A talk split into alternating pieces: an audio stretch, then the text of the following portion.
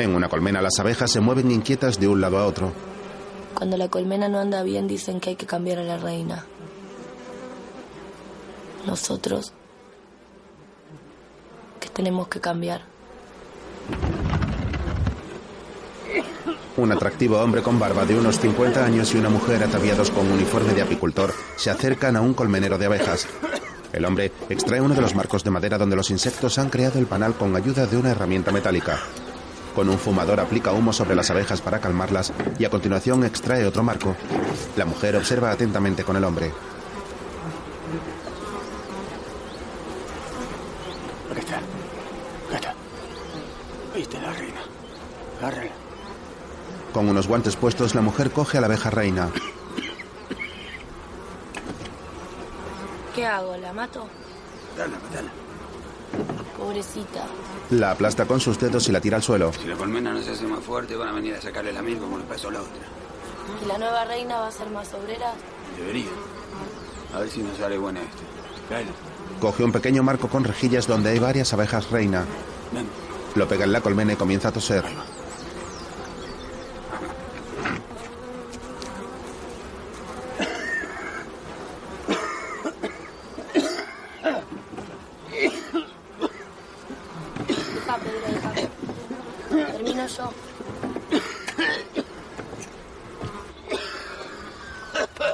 Se aparta tosiendo mientras la mujer termina de colocar los marcos en el criadero. Se quita la cubierta de la cabeza y tose con fuerza hasta llegar a escupir sangre. En otro momento, Adrián, un hombre entrado en años, conduce un pequeño barco por un río.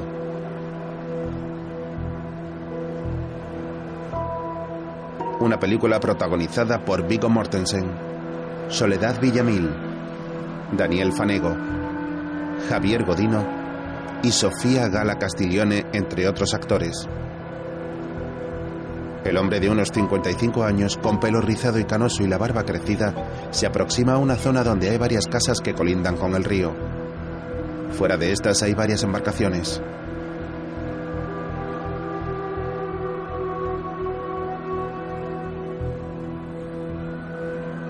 Al poco el hombre ata su barco a un poste, coge una Biblia y la besa para luego guardarla en su bolsillo.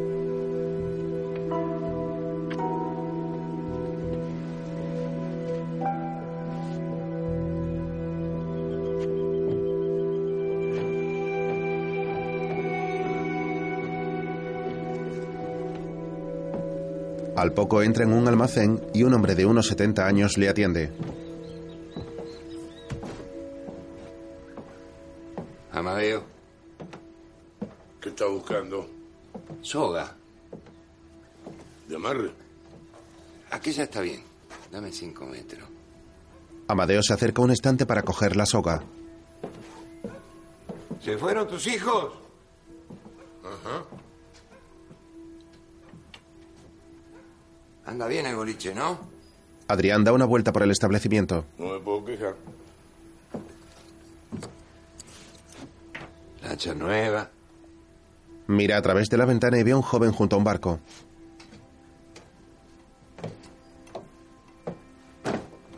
¿Qué más necesitas? Cinta de embalaje. Amadeo le mira serio y acude a por ella. Al poco Adrián sale del almacén con una bolsa en su mano.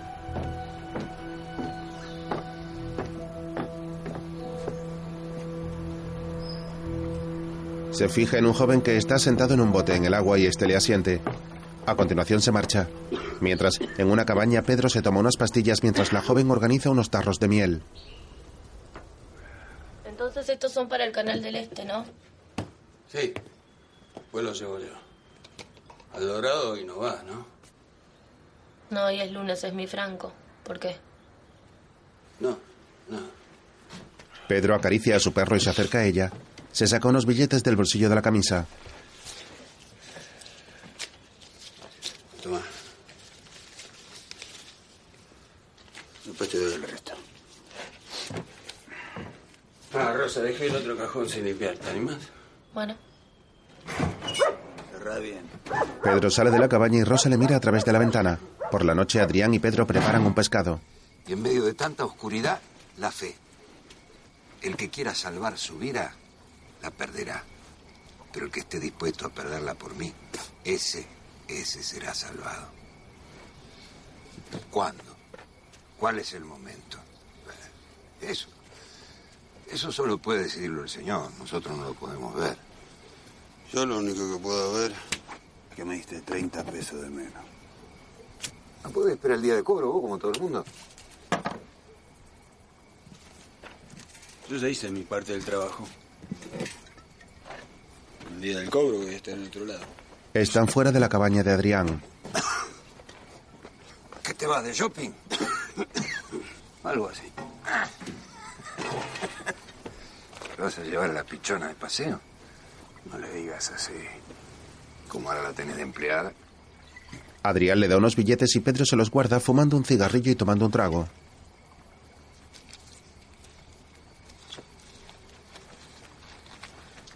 ¿Te hablo de mí? ¿Qué te dijo? ¿Eh? ¿Qué te dijo? Pedro sonríe y le da una suave palmada en la cabeza. Nada, no me dijo nada. Como si ella fuera una santa. Pedro le ofrece la botella de vino.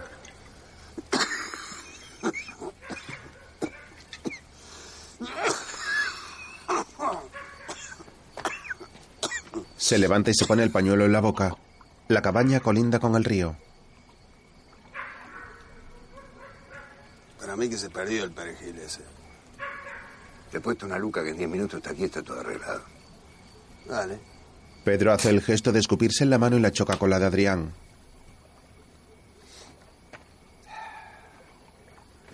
¿Y por qué lo dejaste solo a tu hijado para que lo traiga hasta acá? No voy a traer yo al viejo El Dorado. Está bien que el pibe recién empieza, pero si quiere prosperar, que haga algo. Cierto que sos el jefe. En este caso el padrino, nada más. Al poco llega remando en un bote el hombre al que Adrián hizo una seña a la salida del almacén. Ahí está. ¿Viste? El hombre aproxima el bote a la orilla y lo ata. Luego retira una manta bajo la cual está Amadeo atado y amordazado.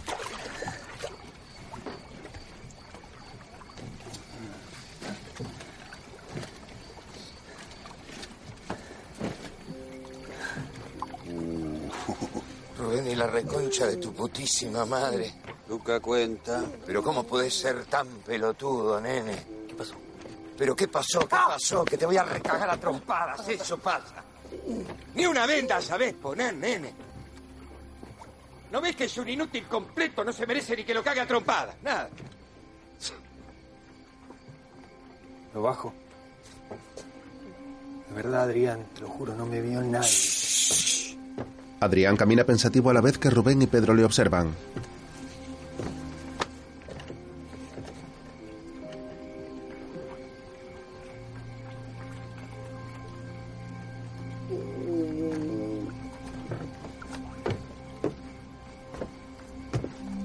Adrián se acerca al bote y vuelve a colocarle la manta por encima de la cabeza a Amadeo. A continuación saca una pistola y le dispara en el pecho.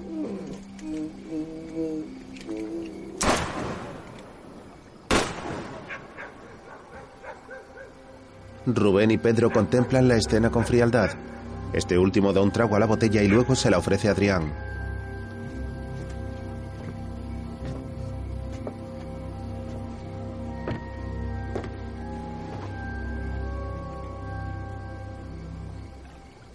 Todos tenemos un plan. Una película argentina de 2012 dirigida por Ana Peterberg. Otro día, en una casa, un atractivo hombre exactamente igual que Pedro con la cara afeitada está tumbado en la cama con los ojos abiertos.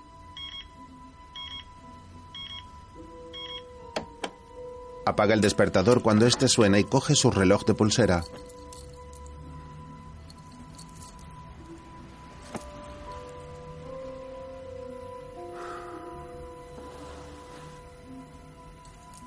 Se gira a un lado de la cama descubriendo que está vacío y luego mira al techo de nuevo.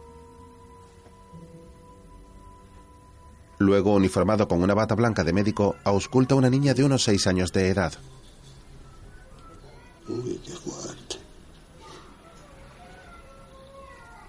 El atractivo médico mira sonriente a la madre de la niña que está junto a él.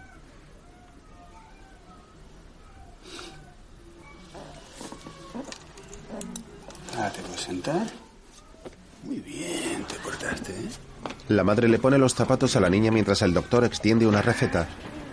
Más tarde sale del edificio donde tiene la consulta. Después habla por teléfono por el pasillo de un hospital y una mujer morena de unos 50 años se le acerca. Si vuelve a subir la temperatura, me llama. No más. No, no. Hasta luego. Perdón. Toma, ponete esto. Le da un bote de gel desinfectante y él se limpia las manos. ¿Te lo viste? No, todavía no. ¿Qué haces después? Tengo que volver al consultorio. Mira, Una enfermera sale con un bebé en brazos.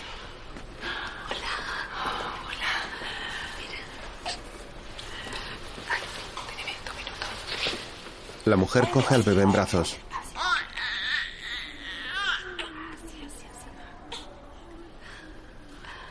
¿Ya presentaste todo? Sí, sí, sí. No, en realidad no faltan los análisis clínicos. Eso está faltando. sí. Yo esta semana justo me voy de viaje a Mendoza para presentar el libro. Y cuando vuelva te los traigo. Y ya sé que después hay que seguir esperando, pero ya falta menos. Falta menos, ¿no? Sí, me lo tengo que llevar. Ay, igual no digas nada que lo viste antes, porque me mata. Sí, sí. Bueno, quédate tranquila. Vámonos, que nos están esperando. Mira, cabecita. Ay, sí. Ah, sí. Bueno, chicos, yo lo llamo. Muchas gracias, eh. Muchas gracias. Chao. La enfermera se va y el hombre y la mujer la ven alejarse por el pasillo.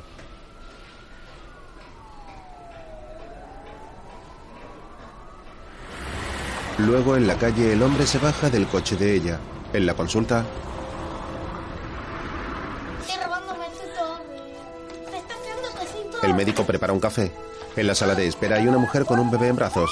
Al lado, varios niños están jugando.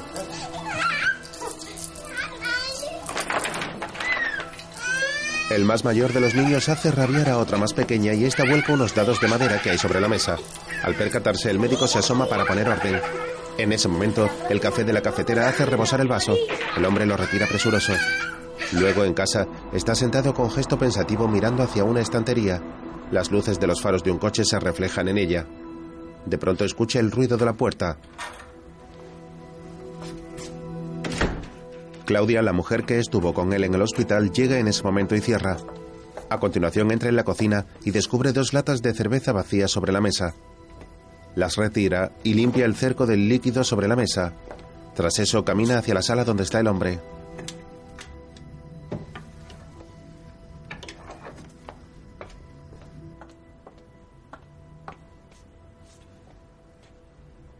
Hola. ¿Qué haces acá? No podía dormir. ¿No? Ella se sienta a su lado apoyando la cabeza en su pecho y acariciándole la pierna. Estuvo linda la fiesta. Lástima que no viniste. Se cogen de la mano.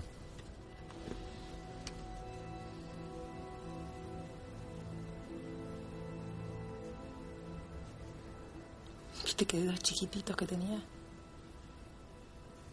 Él asiente.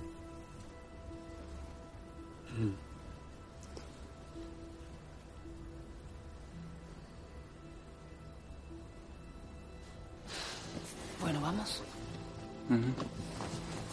Ahí voy. Otro día él pone la mesa sin apartar la vista de la televisión mientras Claudia le habla desde la cocina. Entonces nos vendaron los ojos. Como en el juego del gallito ciego. Coge una cerveza y se sienta. Nos hacían probar los vinos y ordenarlos. Desde el que nos parecía más caro, mejor, al más barato, en ese orden. Él sube el volumen. Después nos destapaban los ojos y nos decían los precios. Apagada total. Volvimos al hotel como a las 3 de la mañana. Y yo en el avión no pude dormir nada. No sé por qué. Así que estoy muerta. Él la mira algo molesto. Estuve pensando que cuando llegue el bebé vamos a necesitar ayuda en casa. ¿eh? Mira el fútbol sin prestarle atención a ella. Y acordate de dejarme los análisis clínicos a mano, que mañana voy temprano al hospital. Él cierra los ojos. No, no. No fui a buscarlos. ¿Qué, no tuviste tiempo? ¿Por qué no fuiste?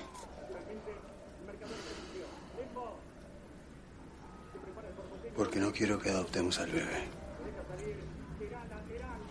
Sí, estuve pensando y no quiero adoptar a ese chico. A ninguno, la verdad. Dije, no tengo nada que darle, no sirvo para eso. Ella le mira incrédula. Además renuncié al trabajo en la facultad y... ¿Eso qué tiene que ver?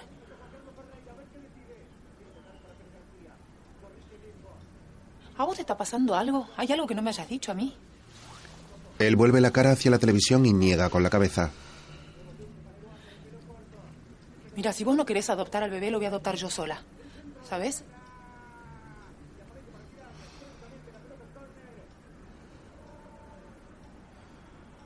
Sí, me parece lo mejor. Claudia abre los ojos completamente atónita y le lanza una taza que tiene en sus manos. ¿Cómo me podés hacer esto? ¿Cómo me podés hacer una cosa así? Vos sabés lo que significa para mí ese bebé. Y si no querías adoptarlo, ¿para qué me hiciste hacer todos esos análisis, todos esos tratamientos? ¿Para qué? ¿Eh?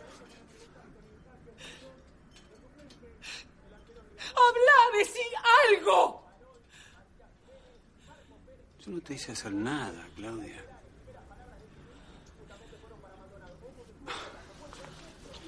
No, no, ¿a dónde vas? ¿A dónde vas? ¿No ves que sos un egoísta? ¿Eh?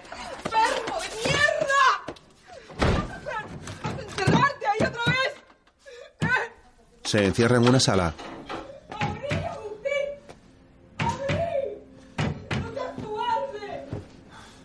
Se sienta en un sofá. Fuera, la mujer llora sentada en el suelo.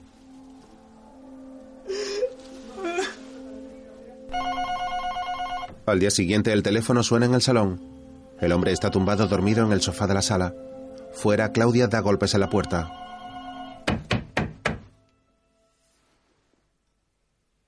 Llamaron del consultorio. Les dije que seguías con gripe. Quieren saber qué hacen con los turnos. Agustín, salí, tenemos que hablar. Es absurdo esto, por favor. Agustín despierta y mira hacia el techo. ¿Qué vas a hacer? ¿Te vas a quedar encerrado ahí toda la vida? Se recuesta hacia un lado para seguir descansando y se tapa con la manta.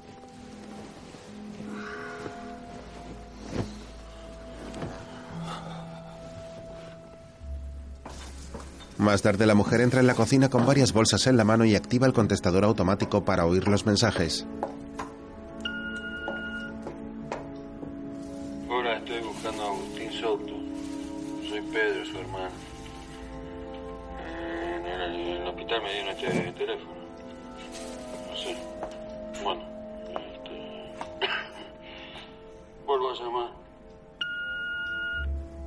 Después la mujer duerme en la cama sola. Días después cierra una maleta llena de ropa y se coloca un fular en el cuello. Tras mirar la habitación con gesto triste se marcha. Llama a la puerta de la sala donde está Agustín, el cual tiene la barba crecida.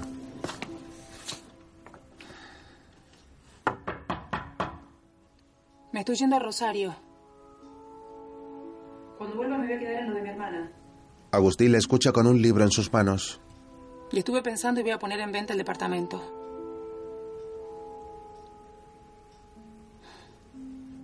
Agustín, vos sabés que estás mal. Tenés que pedir ayuda.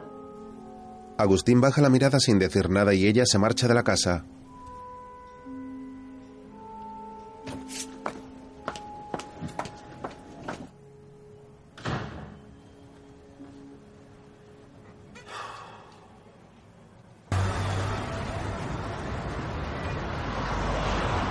En otro lugar, Pedro camina por una calle de la ciudad. Viste de modo desaliñado, con una parca, un bolso colgado de su hombro, un gorro de lana en su cabeza y fuma un cigarrillo. Un conductor le reprende con el claxon mientras cruza. Luego compra un periódico en un kiosco.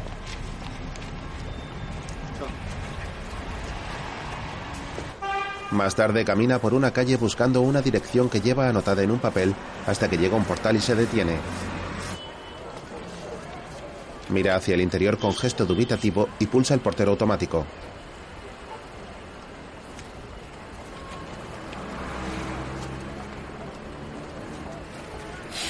Mientras espera, lee un titular en el periódico que reza Conmoción en Tigre por un nuevo secuestro. Arriba, Agustín descuelga el auricular y a través de la pantalla descubre que es su hermano. Al verlo hace un gesto de desagrado.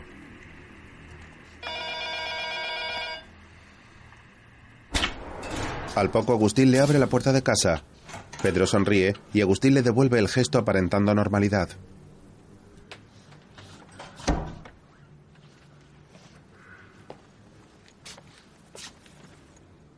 Hola. ¿Qué boludo? Se abrazan.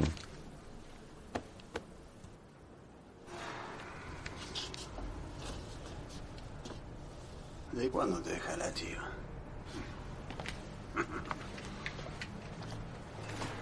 Voy a tener que afeitarme yo, entonces.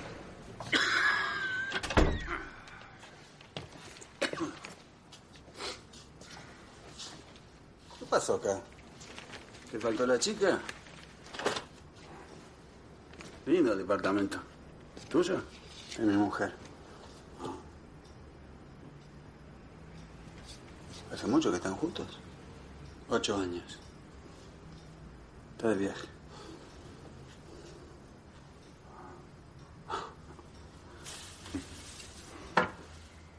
Te traje un regalo.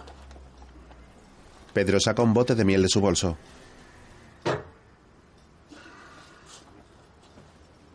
En mi colmena. La hago yo, te va a gustar. ¿Estás en la isla? Sí. Hace rato. No sabía nada. Ahora saca una botella de vino, se la enseña y busca un abridor.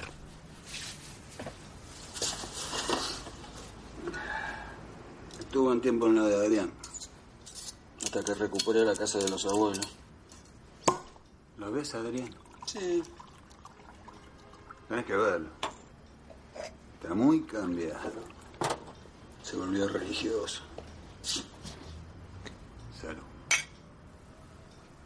Pedro sirve el vino en una taza de café y un vaso. Le da este último a Agustín y él bebe de la taza. Ambos brindan. Tras eso, Pedro busca algo en un mueble bajo el fregadero y Agustín le mira serio. ¿Qué buscas? Abre otro mueble. ¿Qué buscas? ¿Hacemos unos fideos? Agustín se gira y saca una olla. Dame a mí y lo hago yo. Mientras va llenando el recipiente con agua, Pedro se sienta en una silla junto a la mesa de la cocina y comienza a liar un cigarrillo.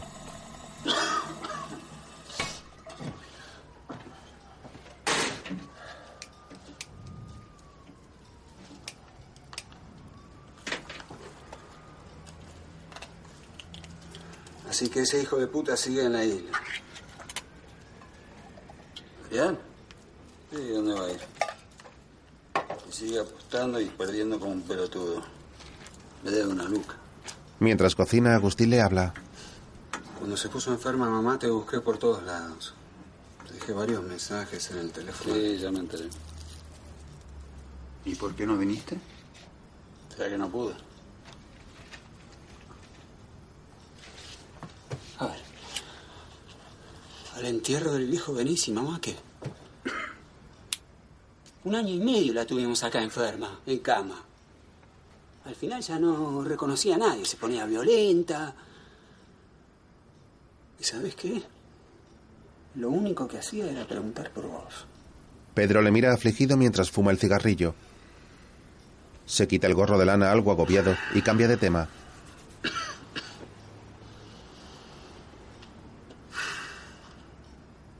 ¿Tu mujer qué hace? ¿A qué se debe la visita? Pedro coge un sobre y se lo entrega.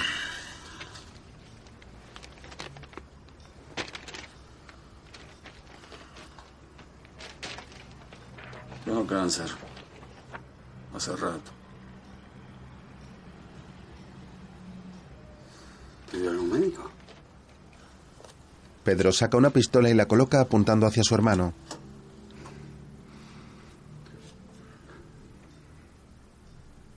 No la estoy pasando bien, ¿sabes? Suelta el arma en la mesa.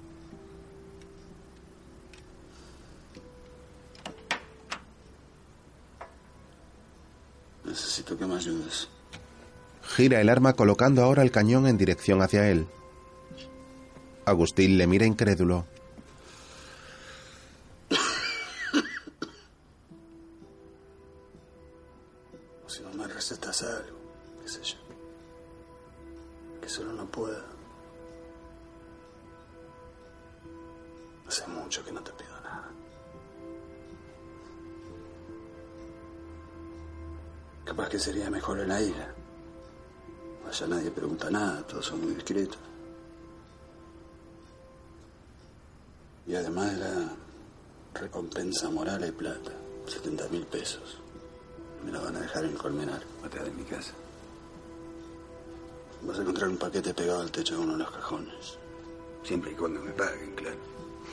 Agustín continúa desconcertado ante la petición de su hermano.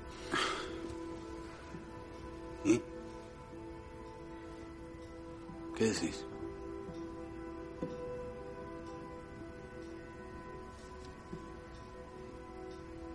No sabía que la apicultura daba tanta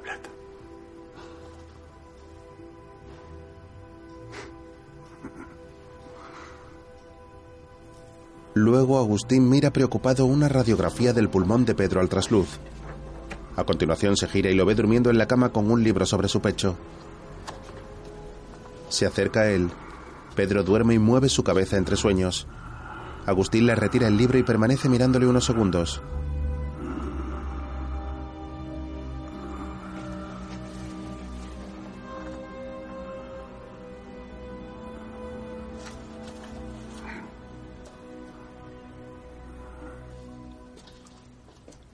Al día siguiente, Pedro está en la bañera leyendo un libro con un cigarrillo en sus labios cuando llega su hermano para orinar. A su lado tiene dos latas de cerveza. Este libro es mío, ¿no? No. ¿No? No. Al acabar, Agustín cierra la tapa del inodoro y se sienta. Coge una navaja de entre las cosas de Pedro y juguetea con ella. Una novela de mierda igual. ¿Sabes a quién le compré la lancha? Al, al viejo Rapoport. Al mismo. Mirá vos. Era linda esa. ¿Te acordás cuando se la sacamos para cruzar a Carmelo? Cuando volvimos nos quería colgar el viejo.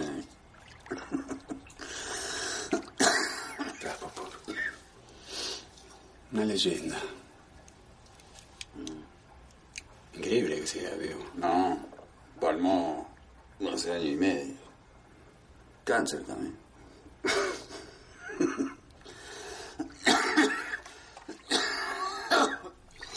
Agustín le mira con preocupación mientras tose y fuma a la vez.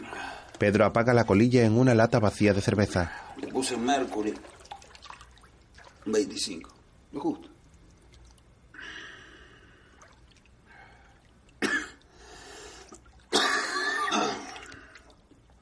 Bueno. Pásame la toalla, che. Agustín se levanta y se la da. Antes de soltarla, tira de ella y ambos forcejean bromeando.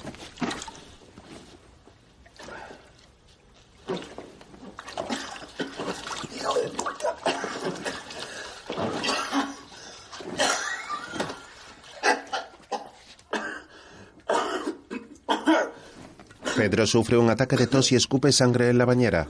Agustín se impresiona al verlo.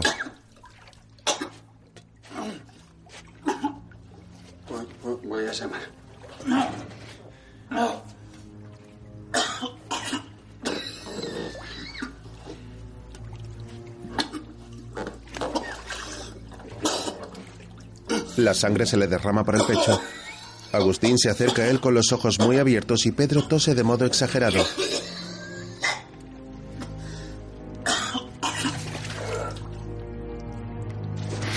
De pronto, Agustín le agarra del cuello y le sumerge la cabeza en el agua.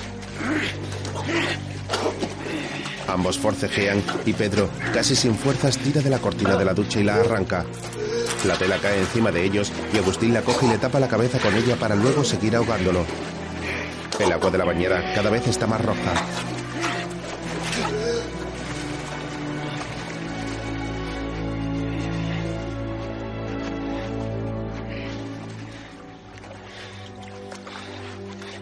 Poco a poco Pedro deja de moverse hasta quedar muerto bajo el agua. Agustín le mira sobrecogido. Bajo la cortina mojada se aprecia el rostro de su hermano.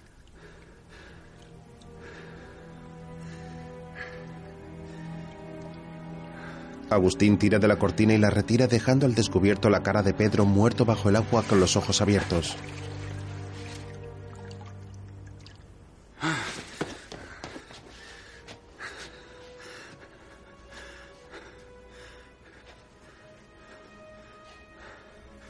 Conmocionado se aparta sin dejar de mirar a la bañera y se sienta en el inodoro abatido.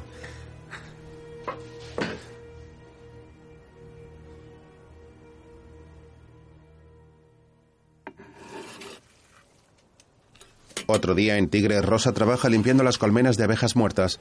Al finalizar, camina entre los árboles en dirección a un banco de madera y termina de limpiarlos.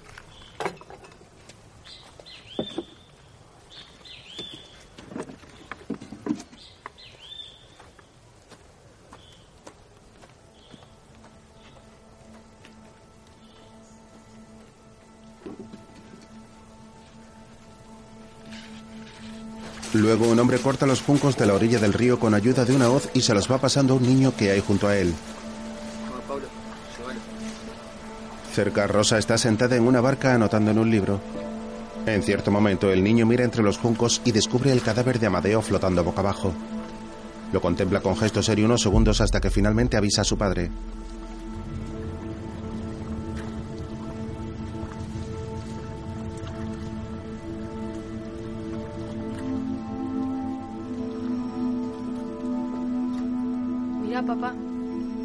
Rosa, sin oírle, continúa tomando anotaciones en su libro. Al finalizar, lo guarda en su mochila.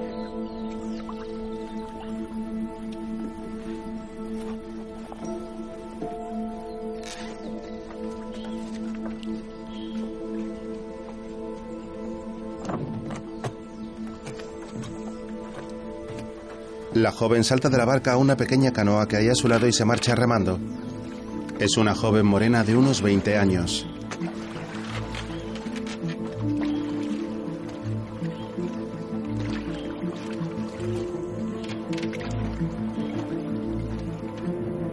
Cerca un bote fluvial navega por el río en dirección contraria a la de la joven. Entre los pasajeros va Agustín vestido con las ropas de su hermano. El hombre ha suplantado su identidad. La canoa de Rosa se cruza tras él.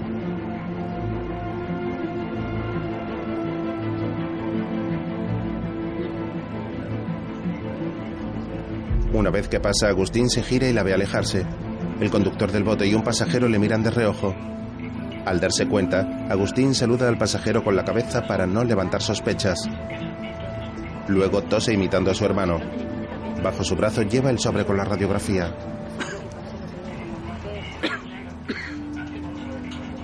Pedro, El conductor le avisa y Agustín se levanta y se baja en una barca que hay amarrada en la orilla del río.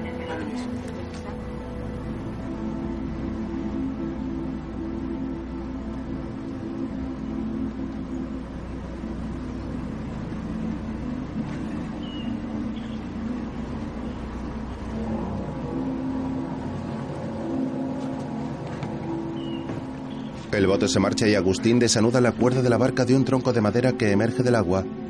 A continuación activa el motor y se marcha navegando por el río.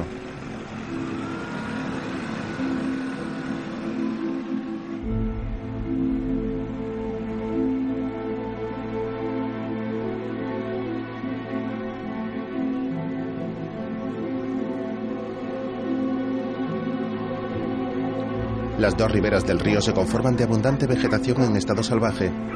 Poco a poco van pasando por distintas casas. Dos perros ladran a su paso. En otra casa dos hombres están sentados en las escaleras hablando.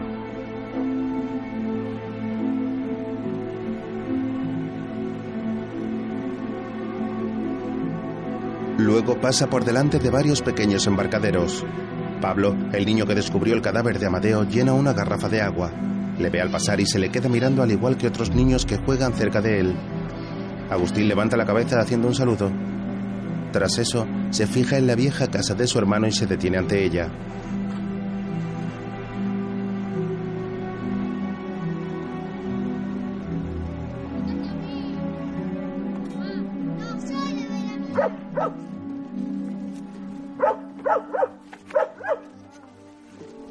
Llegar al embarcadero, el perro le ladra repetidas veces mientras se baja de la barca.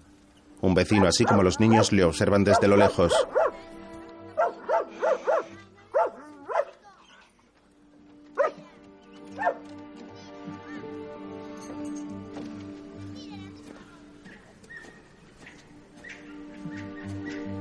Se dirige hacia la cabaña y sube la escalera de entrada.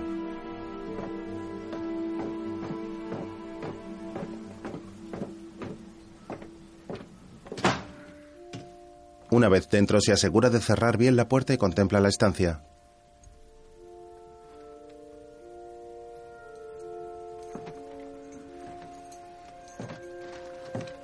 Deja sus cosas sobre la mesa y el bolso en una silla. Camina observando la humilde vivienda y toca un poste que hay en mitad de la misma.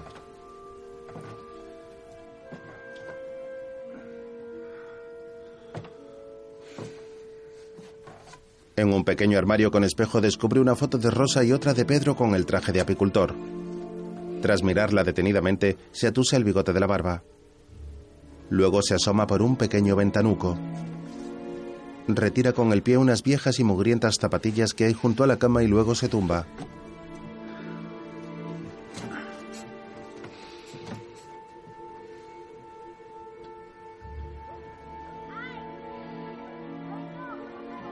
Al oír unos ruidos en el exterior, gira la cabeza.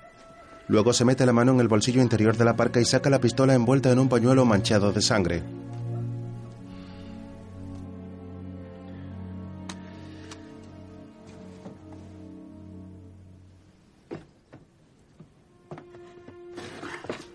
Abre el cajón de una mesilla junto a la cama lleno de blisters de pastillas. Saca una caja para guardarla y descubre que está llena de fotos. Decidido, deja la pistola y comienza a mirarlas hasta que encuentra varias instantáneas familiares de su hermano de pequeño.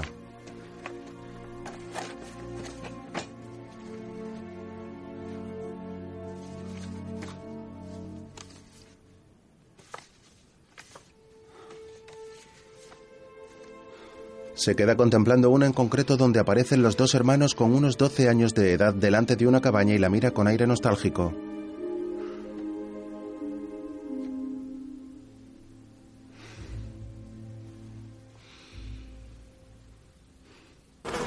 Poco después se acerca a los colmeneros uniformado con el traje protector.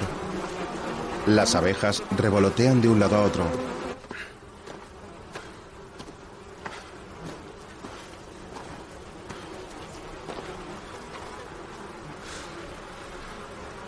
Contempla los distintos criaderos, los cuales son de madera y tienen forma de cubo. Uno a uno los va abriendo buscando algo. De vez en cuando agita su brazo tratando de apartar las abejas que revolotean cerca de su cara. Levanta la tapa de uno de los colmeneros y mete en la mano inspeccionándolo. Al ver que no hay nada, pasa al siguiente. De pronto encuentra un paquete envuelto en plástico y pegado en la tapa. Lo despega y comienza a retirarle los plásticos. Varias avispas se acercan a una abertura de la cremallera que ha quedado abierta a la altura del cuello del traje de apicultor.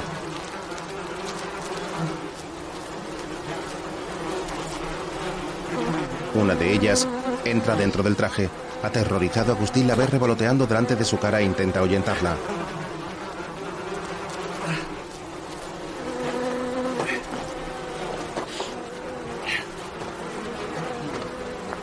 Se aleja de los colmeneros muy alarmado hasta que al recibir varias picaduras acaba abriendo la cremallera del protector de la cabeza.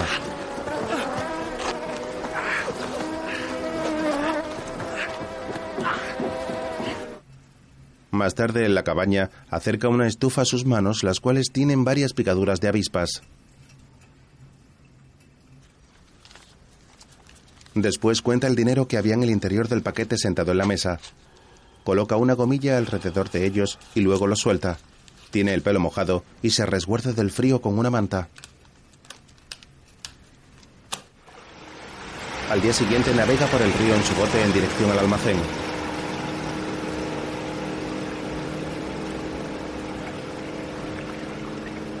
Una vez dentro, observa la tienda. En la trastienda dos hombres conversan. De pronto, Rosa sale a atenderle y le saluda, pero él no la reconoce. Hola. Hola. Se acerca a los tarros de miel, los observa y coge una caja de té. La joven le habla.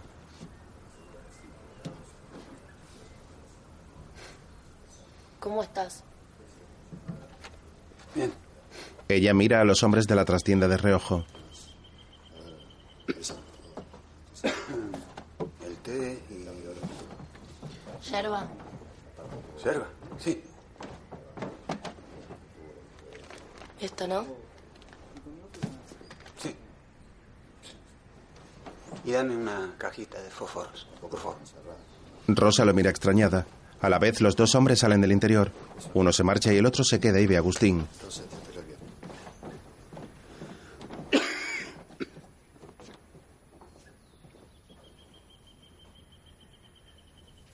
Y con esto ya está. ¿Cuánto te debo? ¿Cómo va, Pedro? ¿Qué tal? Y acá estamos. 19,50. Él saca varios billetes grandes y ella los mira escamada. ¿Me puedes cambiar? Sí. El hijo de Amadeo llega en ese momento, coge el billete y se lo lleva para cambiárselo. Dígame, ¿por casualidad no lo vio usted a. a su amigo Adrián Ortiz? ¿No? ¿Sabe lo que pasa? Lo siguiente. Que uno empieza a desconfiar de cualquiera. Y acá la gente se conoce. Y si vos andás con ese tipo, seguro sos la misma mierda. Así que no sabes nada del guacho ese, ¿no? No. Mire. Si llega a saber alguna cosa de él, le pediría que nos cuente. Y si no quiere colaborar, le recomiendo que por respeto, hasta que se aclare lo de mi viejo, no venga más por acá. ¿Estamos? Bueno, muy bien. El hijo de Amadeo le devuelve el cambio. No traiga más su miel, no la queremos. Agustín se queda desconcertado. Recoge su bolsa y mira a un repartidor que ha llegado mientras conversaban.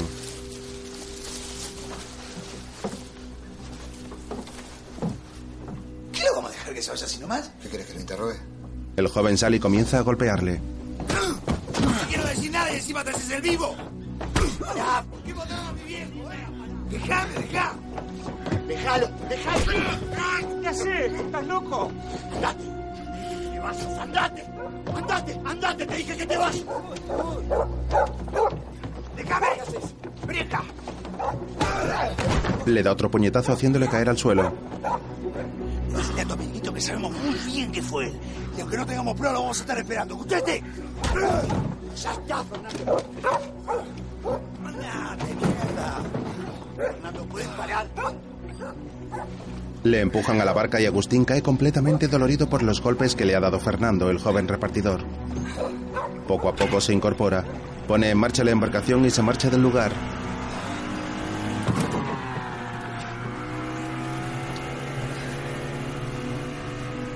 Rosa lo ve alejarse con gesto preocupado. De pronto se gira y escucha los gritos del hijo de Amadeo y Fernando.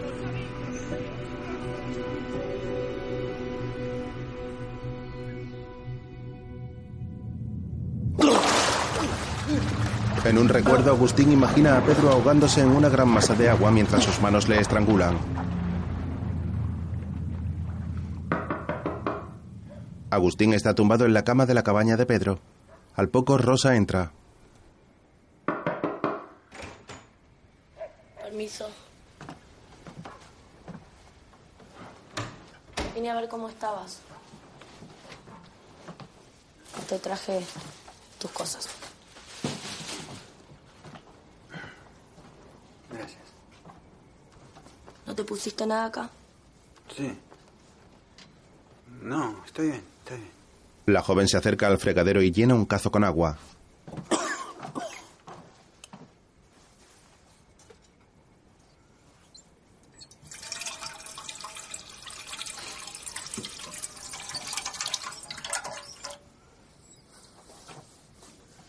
Qué fuiste al Dorado?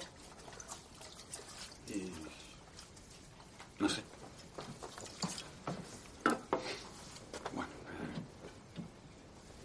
Ella moja un paño en el cazo y se lo acerca a la herida que tiene en el rostro. Te picaron. Un poco. Deja, deja, lo hago yo.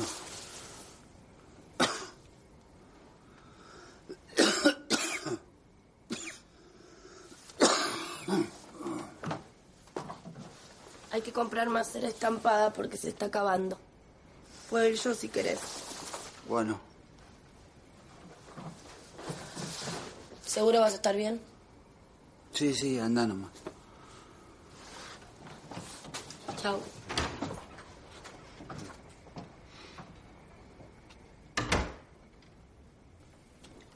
Una vez que la chica se marcha, el hombre abre el cajón y saca la pistola envuelta en un paño.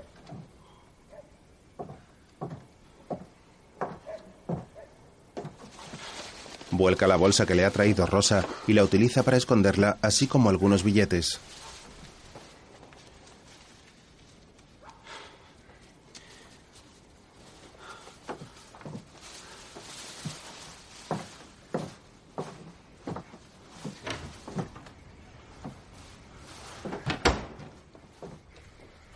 Sale al exterior y coge una planta introducida en un recipiente metálico. La saca con la tierra, esconde la bolsa en su interior y luego vuelve a dejarla tal y como estaba.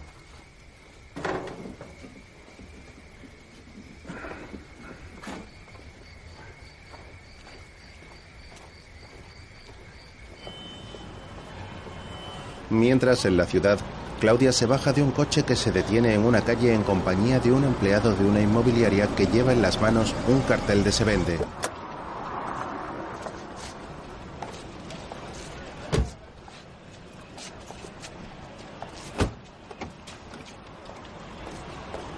Caminan hacia el portal de la casa de ella y Agustín y el portero les abre.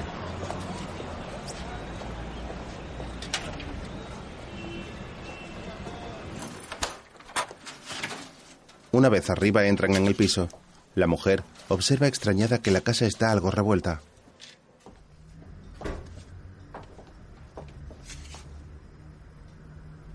¿Esa es la ventana que da al frente? Sí.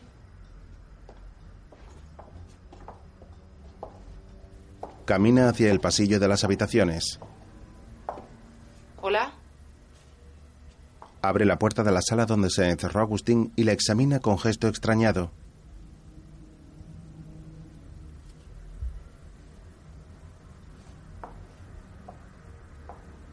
Luego camina al dormitorio y ve que está vacío.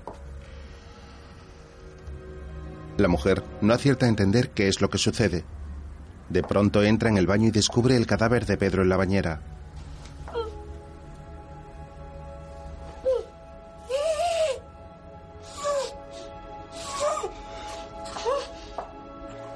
Mientras Agustín navega por el río en su barca hasta llegar a la cabaña que aparecía en la foto donde posaban él y su hermano de pequeños.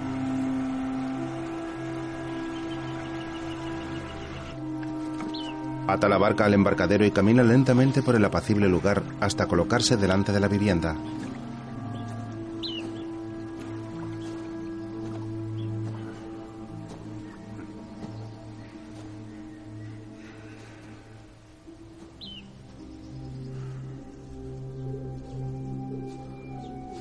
Se asoma al interior de la vieja casa abandonada a través de una ventana. Después llega a un patio de la casa y agarra las cuerdas de un columpio. Unas voces acuden a su mente.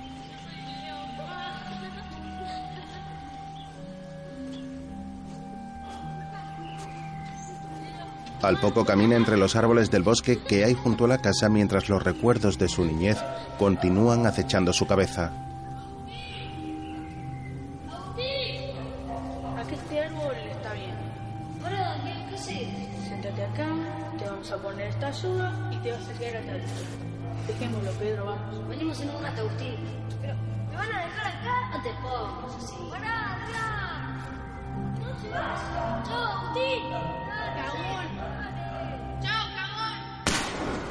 Se gira sobresaltado al oír un disparo tras él. Hola. Es Rubén, el cual está a poca distancia suya disparando al suelo. Agustín lo mira desconcertado. Rubén avanza unos pasos y desentierra con el pie la culebra que acaba de matar. Vení. Agustín le sigue. Al poco, Rubén despluma un pato que ha cazado.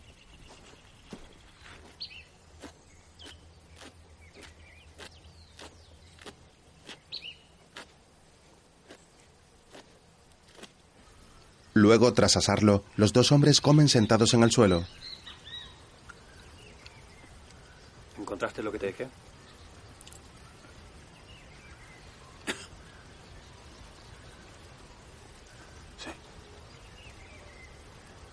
Dieron solamente eso.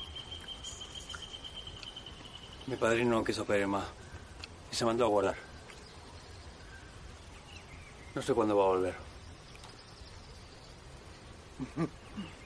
Mientras mastica, Rubén se saca un perdigón de la boca y sonríe.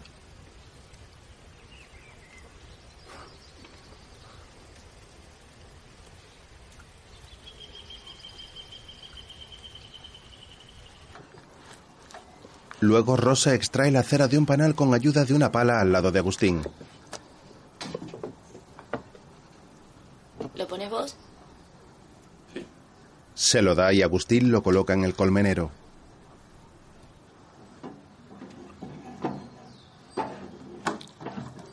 Mira qué oscura que está. Debe ser por el catay que sigue floreciendo.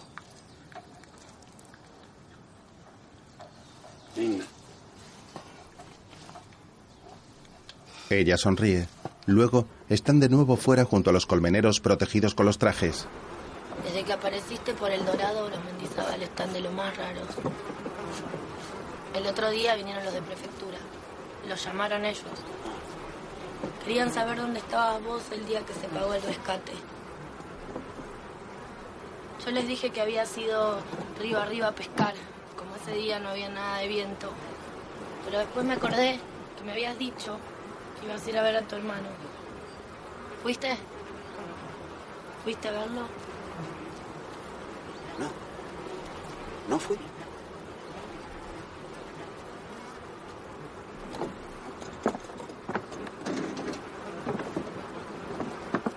Pero, ¿vos qué elegiste? A los policías. Nada, eso. ¿Qué? Que había sido a pescar. Rosa coloca los marcos en el cajón del colmenero y se lo lleva en una carretilla.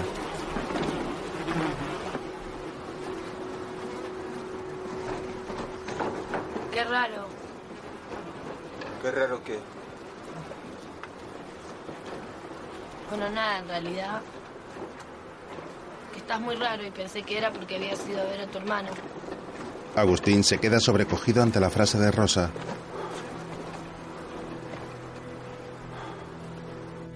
Después, el gemelo está observando un montón de fotografías que Pedro tenía en una estantería, de la cual coge un libro y descubre que es el que su hermano estaba leyendo en la bañera de su casa.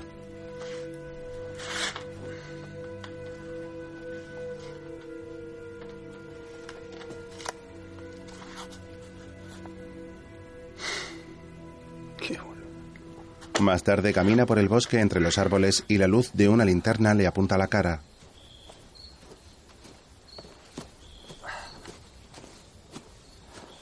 ¿Por qué llegaste tan tarde? No sé. Dale, vení, por acá. Agustín sigue a Rubén. Luego llegan hasta una choza. Hola, pa. Sentate. Agustín se sienta junto a una fogata que hay fuera de la casa donde está una anciana tejiendo. Con permiso. El joven mete en la casa a un grupo de niños.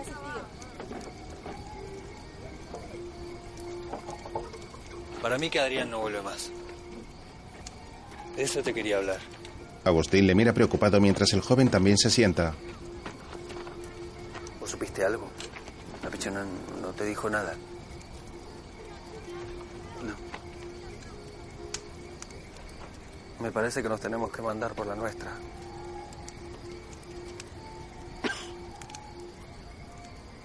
El fierro de él lo seguís teniendo vos, ¿no? ¿No?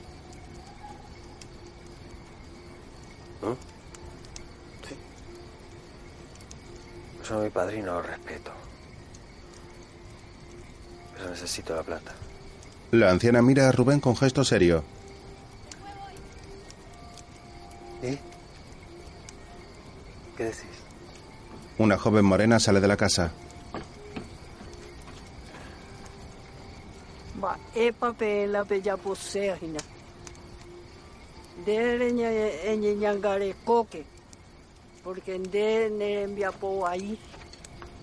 Ande ya pueterei. De ya Bueno, valema, abuela, que iré. O valema, ne. Todo el tiempo ñe, eh, ñe, eh, ñe, eh. Entonces, ahí lo pues ya la cosa, hina. Agustín mira extrañado a la anciana. ¿Qué dijo? La joven y Rubén se miran serios. Dice que te andan buscando. Y que sos un mentiroso. El joven está preocupado. Al día siguiente, Agustín corta leña en el exterior de su casa.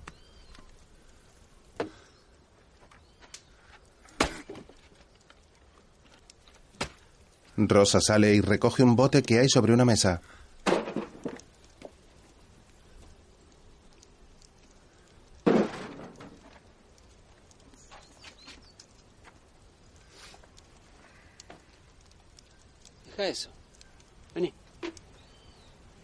Sentate. Está calentito acá. Ambos se sientan frente a unos troncos ardiendo y Agustín mira al cielo.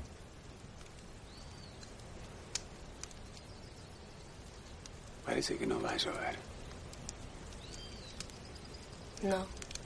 Colocan sus manos frente al fuego para calentarlas y la joven lleva una venda en la derecha.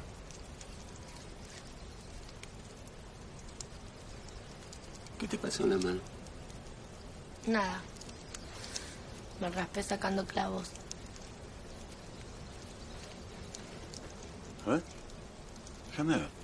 Rosa le acerca su mano. ¿Puedo? Él le quita el vendaje mientras ella afirma.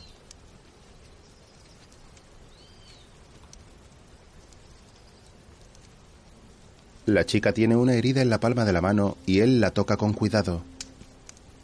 ¿Te duele si hago así? ¿Eso te duele? No. Cuando llegues a casa, lávala bien con jabón blanco, ¿tenés? Ella asiente. Después la envolves con un pañuelo limpio. Trata que no se te ensucie. Y si se pone más roja o se calienta, me avisas. Rosa le mira fijamente. ¿Sí? Los dos clavan sus miradas el uno en el otro y la joven se muerde el labio con gesto insinuante.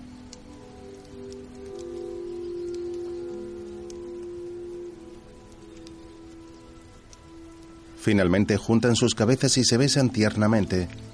A continuación la joven se separa.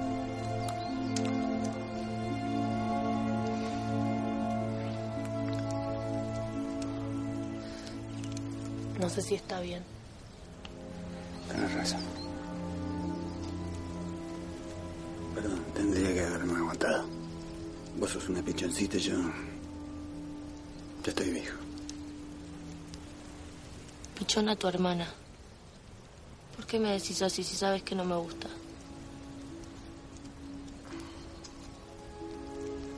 Perdón, no quise molestarte. Agustín se toca molesto la cabeza.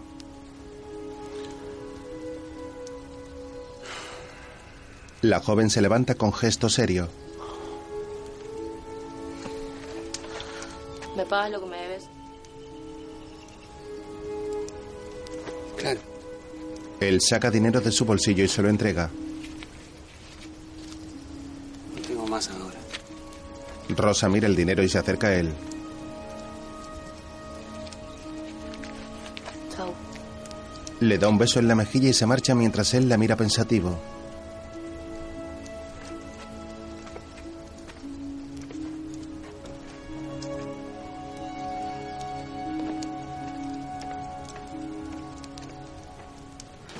Agustín duerme mientras unos hombres revisan las estanterías de la casa.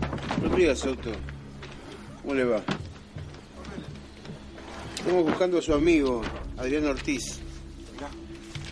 ¿No sabe dónde podemos encontrarlo? El gemelo mira extrañado al policía. Creo que está de viaje. ¿Y cuándo piensa volver? No sé. El agente se sienta en una mesa mientras lee una revista.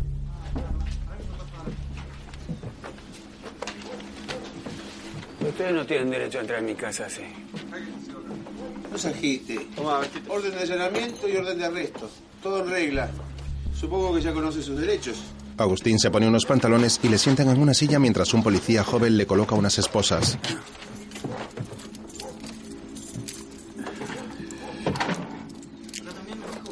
Se asoma por una ventana y observa al niño que encontró el cadáver de Amadeo hablar con un agente.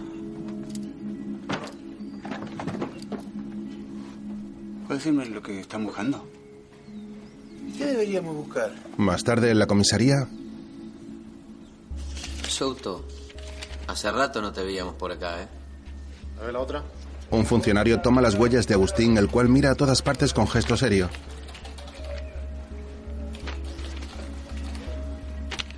Ya está este, ¿eh? Saca la llave. Anda, llévalo. Va, límpiate. Le entregan un pañuelo para que se limpie la tinta de sus dedos mientras un agente guarda su expediente en un archivador. Luego le conducen hasta un calabozo.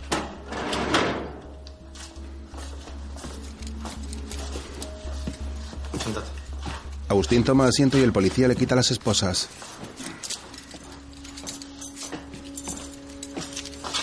Te cambia la llave y anda nomás. Un agente con una cicatriz en la cara entra en la celda. Esto te manda Ortiz. Le acerca tabaco y una baraja de cartas. Dice que aguantes. Si no hablas, te van a dejar salir más rápido. El policía se marcha y Agustín le mira asustado. A continuación abre la baraja y saca la estampita de un santo. Después le sacan la cabeza de un cubo de agua y se observan varias heridas en su cara. ¿Y? Pescando. No sé en qué arroyo. Mira que sos duro, ¿eh? Pensalo bien, Soto. Decinos con quién estaba la noche que se pagó el rescate. Un nombre y te dejamos tranquilo. Ya te lo dije. Estaba solo. Mira a la gente de la cicatriz. Pregúntale de nuevo. Pregúntale de nuevo. El policía le introduce la cabeza en el cubo. En otro momento, Claudia está en un servicio lavándose la cara y lleva un vestido negro.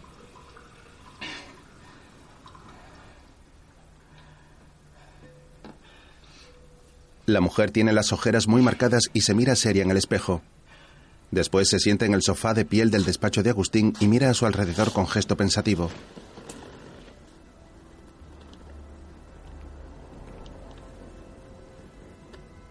Mira a la mesa del despacho y se acerca a ella.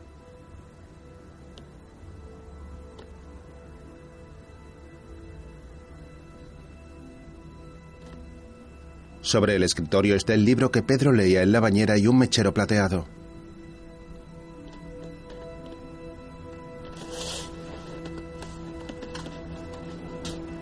Coge el encendedor y lo huele con gesto extrañado.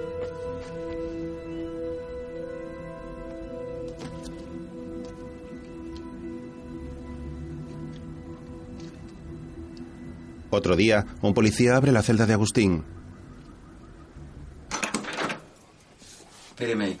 El preso está durmiendo. Souto, tenés visita. Se incorpora y espera sentado mientras Claudia entra. Tienen media hora. La mujer le mira impresionada. Hola. Hola. Soy la mujer de Agustín. Ambos se sientan y ella mira a su alrededor. Agustín está visiblemente incómodo.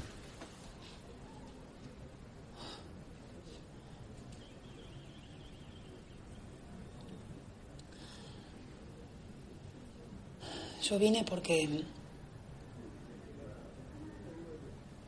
tu hermano falleció hace un mes. Sí, ya sabía. Encontré el aviso en el diario. ¿Vos sabías que estaba enfermo? Sí. Algo me había contado. Claudia le observa fijamente mientras él esquiva la mirada.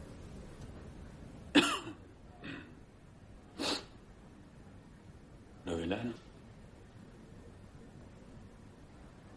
Sí, sí, claro. Y lo, lo cremamos. Bueno, en realidad nunca lo pero me pareció lo mejor. Agustín le mira sorprendido mientras ella está cabizbaja y con lágrimas en los ojos.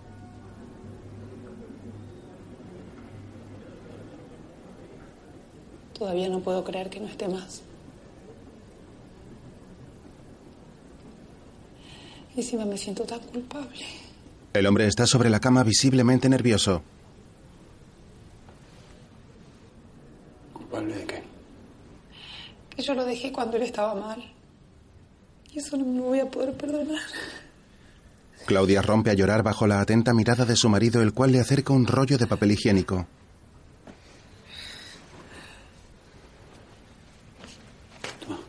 Gracias. Ella se seca las lágrimas y él se vuelve a sentar con la vista en el suelo.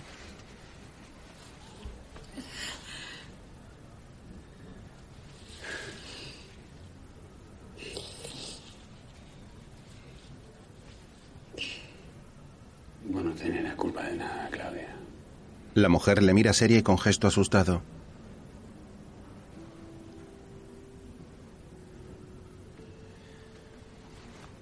Después le mira la mano izquierda en la cual tiene la señal de la alianza y él la tapa con su otra mano. Agustín la observa de reojo preocupado.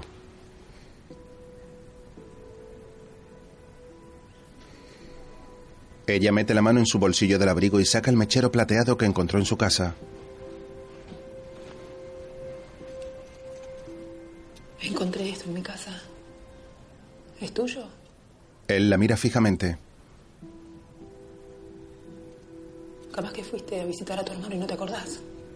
Agustín estira la mano para coger el encendedor y ella lo retira rápidamente. Prefiero quedármelo. Claudia rompe a llorar y se levanta del asiento con gesto extrañado.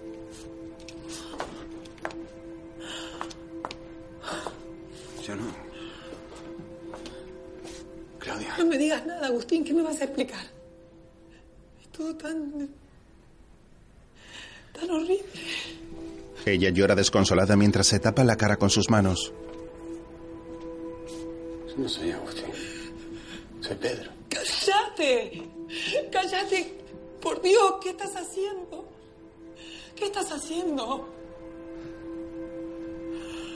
Ay.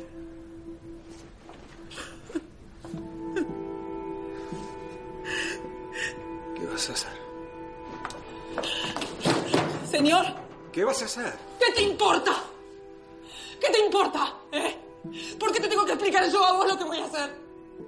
¿Por qué? Claudia se apoya en la puerta de la celda.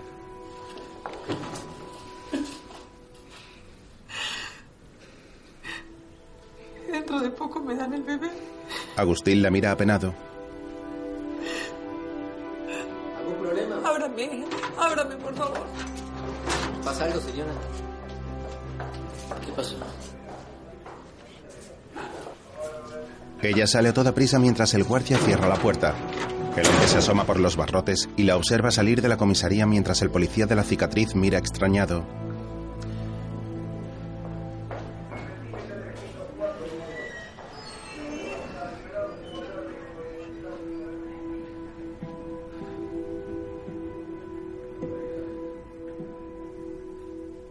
Otro día los hijos de Amadeo llegan en lancha hasta el embarcadero de la casa de Adrián.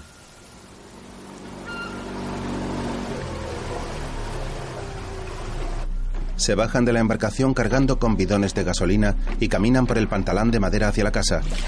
Luego vierten el contenido de los barriles por toda la vivienda.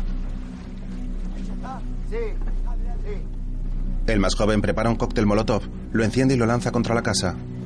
Esto por mi viejo.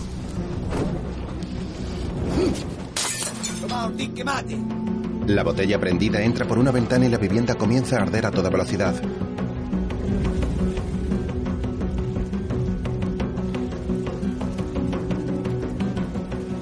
Las llamas devoran la madera de la casa, la cual se desmorona poco a poco.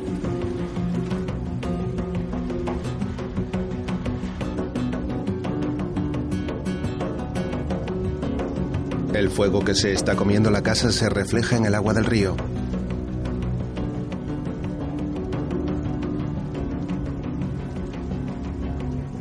En otro momento, una lancha circula por el cauce hasta llegar al embarcadero de la vivienda quemada.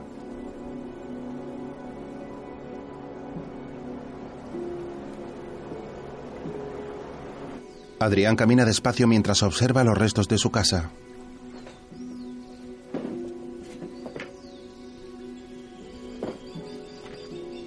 Esquiva varios objetos del suelo, se para y coge la antena de la casa con restos de hollín.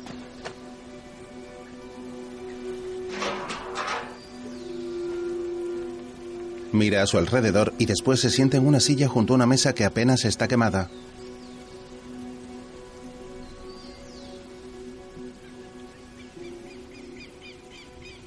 Más tarde por la noche, Agustín está en su casa y se mira en un espejo.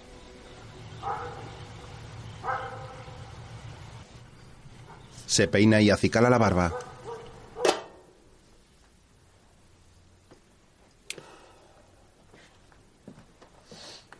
Después sale del servicio, coge su chaqueta, el gorro de lana y se marcha de la casa.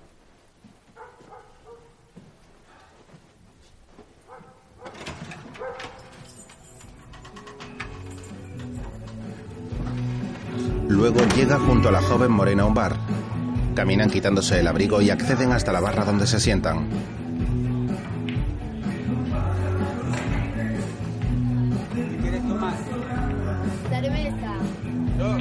Un hombre calvo de complexión gruesa se acerca a la chica.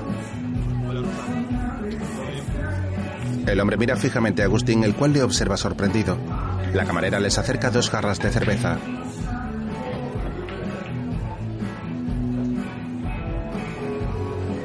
Porque estás afuera. Feliz cumpleaños. Ambos dan un trago a sus bebidas.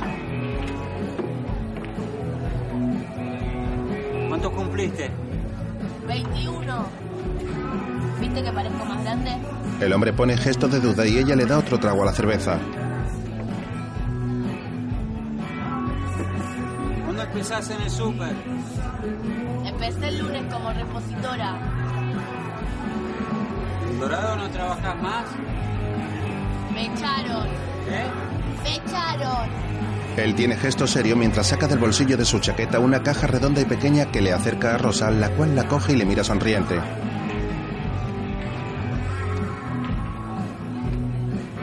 La joven abre la caja donde hay una cadena con un colgante de un trébol.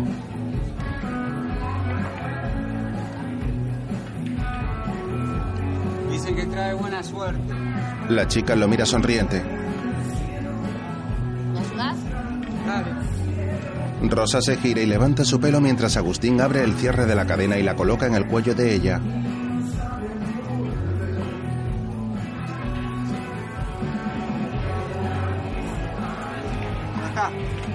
La chica se gira muy sonriente. Gracias. Más tarde navegan en una barca de remos por una parte del río cubierta por grandes árboles. ¿Vos crees que se puede vivir sin lastimar a los demás? Yo sé que es difícil, pero creo que hay que tratar. Todos tenemos el mal adentro, eso es algo que es así. Pero si uno le hace mal a los demás, haciéndolo sufrir, el mal crece, se fortalece. En cambio, si uno trata de hacerles bien, el mal interior se disminuye y por contagio el de los demás. Agustín le mira serio mientras rema. Y este es mi plan. Él tiene gesto pensativo y la observa fijamente.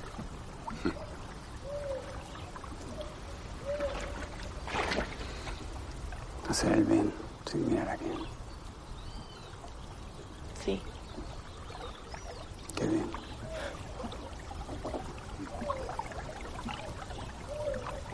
¿Y el tuyo cuál sería? Yo no tengo ningún plan. Continúan navegando por el río uno frente al otro sentados en la barca.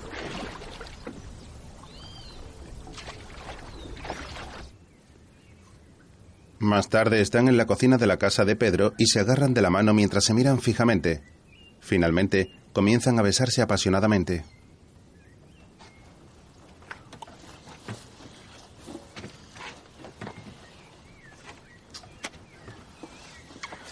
Luego están tumbados sobre la cama. Él está encima de ella y mantienen relaciones sexuales.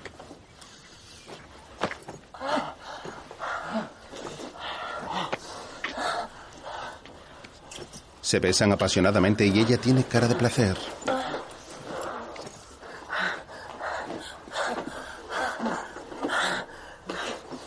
Agustín baja por el cuerpo de ella hasta su pubis mientras le acaricia el pecho.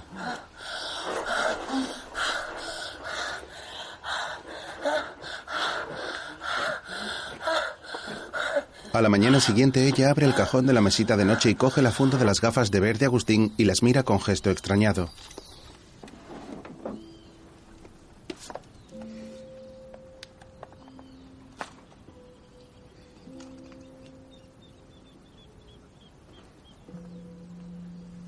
A continuación coge la caja de fotos y la abre descubriendo las fotografías de los hermanos.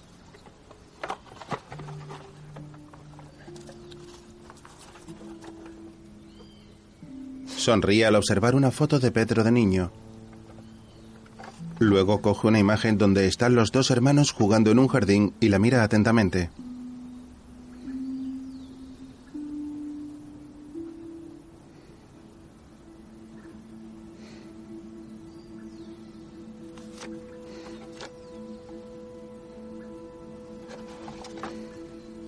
Después coge otra fotografía donde en la parte posterior está escrito Pedro y Agustín, verano de 1973.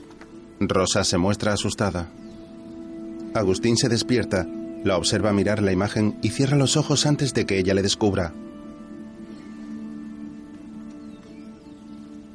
Visiblemente nerviosa, guarda la fotografía en la caja, la cual deja en el cajón de la mesilla.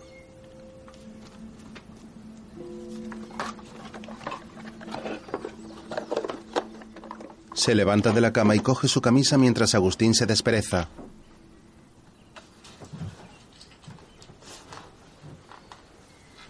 Rosa le mira con gesto cariñoso y se coloca los zapatos sentada en una silla.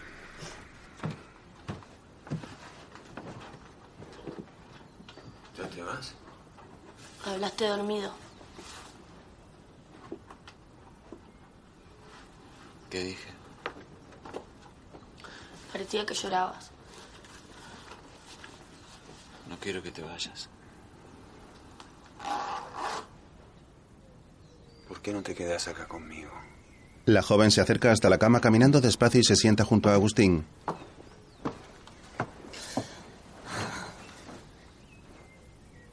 ¿Y si vuelve?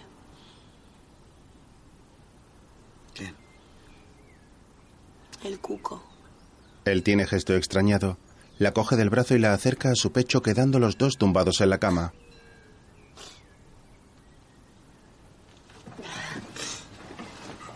Se abrazan de manera cariñosa y Rosa tiene gesto pensativo.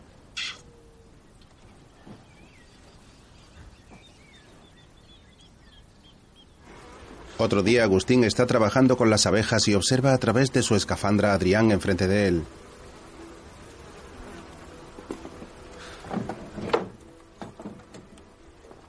Se acerca arrastrando la carretilla hasta su amigo.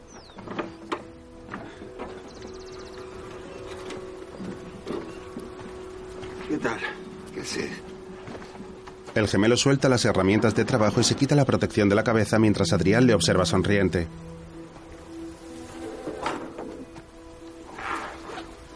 Agustín está visiblemente incómodo y con gesto serio.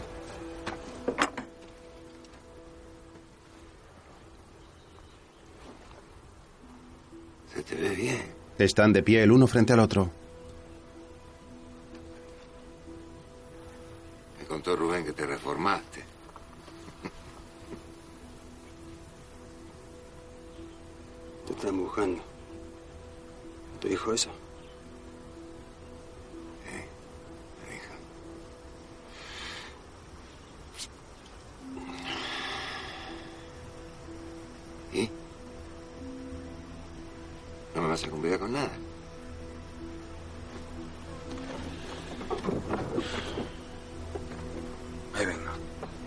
Deja la carretilla en el almacén. Después se lía un cigarro bajo la atenta mirada de Adrián, el cual le mira serio.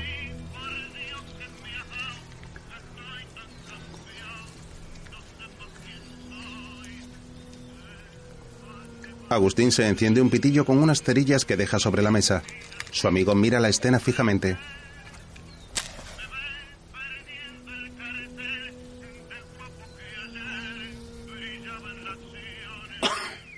Agustín sirve de una botella de licor en el vaso de Adrián, el cual coge de la mesa la caja de cerillas de su amigo.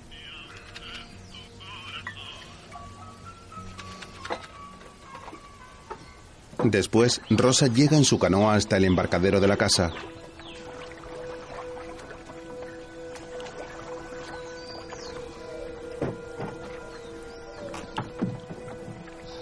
Amarra la barca y sube la escalera de madera que lleva hasta la vivienda.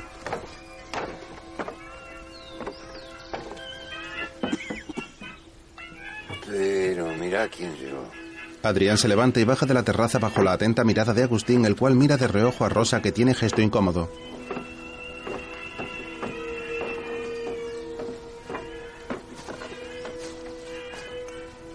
El hombre de barbacana se acerca hasta la joven y la abraza. A vos sigue de extraña. A la pichona sí que se la extraña. ¿Se portó bien usted? Rosa, lleva las cosas al colmenar, por favor. El hombre obliga a la joven a beber de su vaso.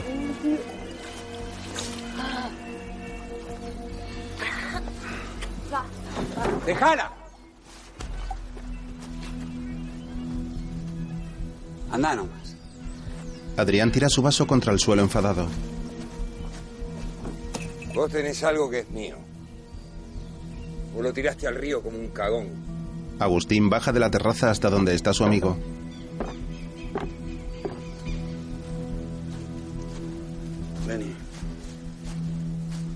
Después, en el almacén, Agustín coge la maceta que dentro tiene la bolsa de plástico. La abre y saca el trapo que tapa la pistola, la cual entrega a Adrián.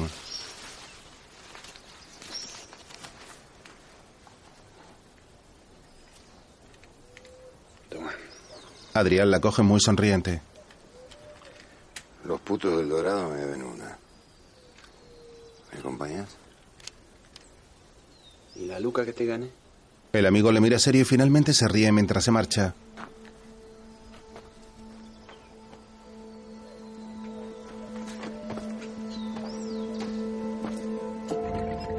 Más tarde Adrián llega hasta la tienda El Dorado y está visiblemente embriagado. Amarra su lancha y se baja cargando con un bidón de gasolina. Vuelca el contenido del barril en el barco de la tienda y lo prende lanzando una cerilla. Luego observa el fuego inmóvil.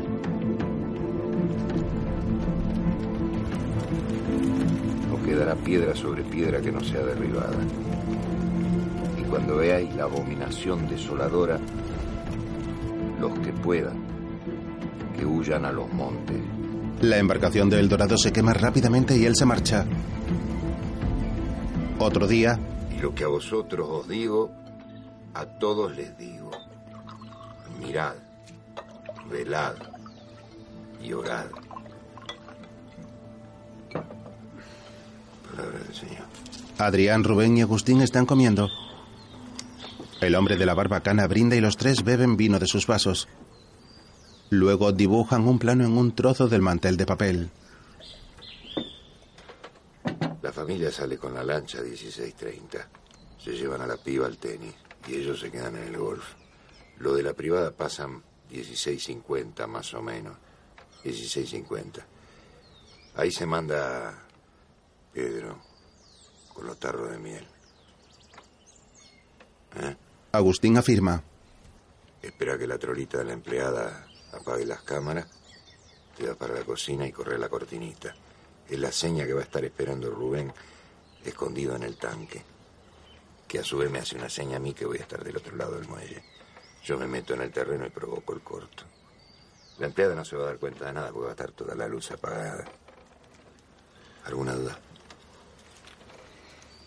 ¿Mm? ¿Qué pasa? ¿Cómo hago para hacerte una seña si estoy agachado? Se ha completado la grabación. Claro, se te va a complicar todo. ¿Y cómo hace? Te, te agachás y te levantás, así hace.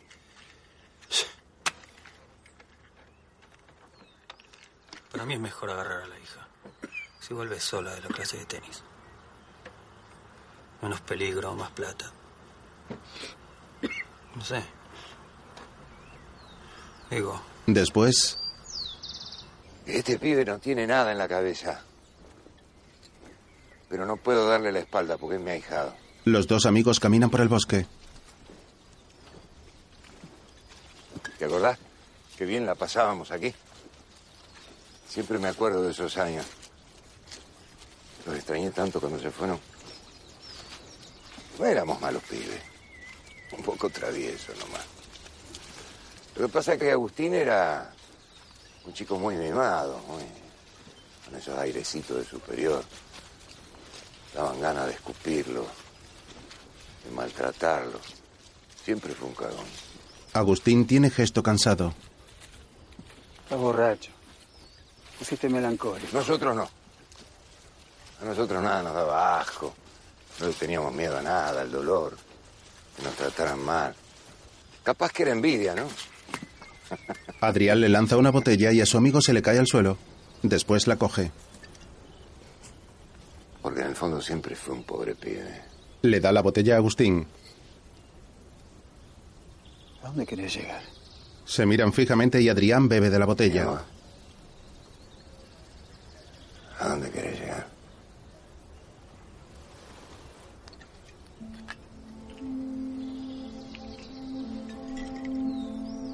El gemelo se queda de pie solo en el bosque.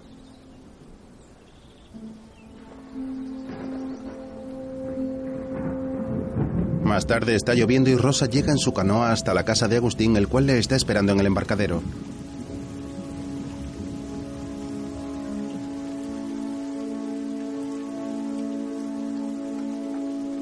La joven se baja y él amarra la embarcación. Después corren hacia la casa mientras el hombre tapa a la joven con su chaqueta.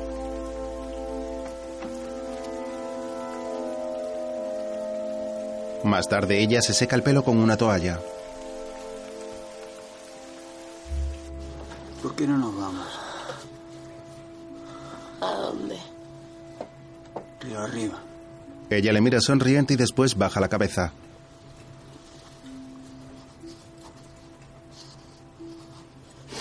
No sé. Agustín la observa con gesto serio mientras ella bebe una bebida caliente.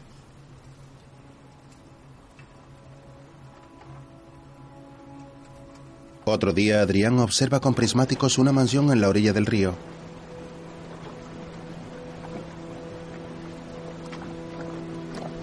¿Y una vez adentro, cómo sería? Vos estate al lado mío y no hagas pelotudeces. Están en la embarcación del padrino simulando que pescan. Decime, Pedro. ¿Cuánta plata decías vos que podía haber? Agustín tiene gesto nervioso. A continuación, la motora de una familia se pone en marcha.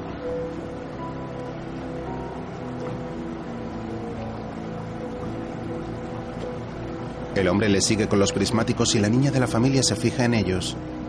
Rica la piba. ¿Qué tendrá la edad de la pichona? A mí la pichona me calienta más. Agustín tiene gesto enfadado y Rubén le observa serio.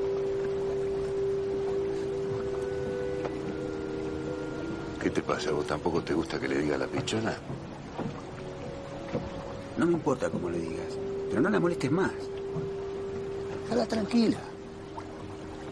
Tenés que andar defendiéndola. Y no tenés ni idea. A ver, decime, ¿qué sabés vos de la pichona? ¿Qué te anduvo diciendo esa rata de mí? Ambos se miran fijamente y Adrián tiene gesto enfadado.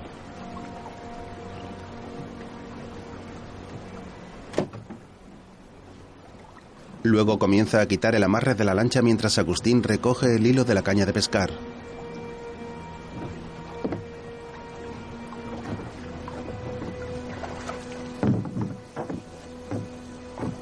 Suben al barco una gran piedra que han utilizado como ancla y la deja al lado de unos peces muertos. Después, Rosa está durmiendo y Agustín la arropa.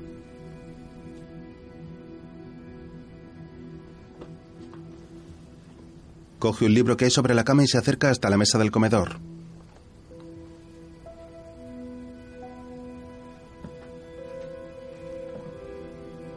Se sienta, saca sus gafas de ver y comprueba que Rosa sigue dormida.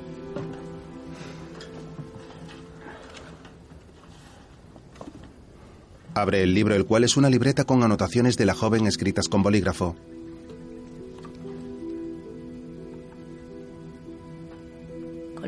Me regaló Adrián me puse a bailar. Pasa de página y observa una fotografía. Adrián, sos un zángano. El zángano no tiene aguijón y tampoco tiene olor. Por eso puede entrar a cualquier colmena y traer enfermedades. Al final siempre estoy sola. Agustín observa el cuaderno con gesto serio.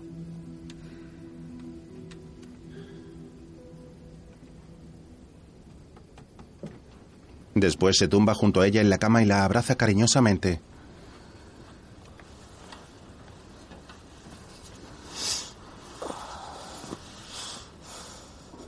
La joven se mueve levemente para dejarle espacio. ¿Me querés?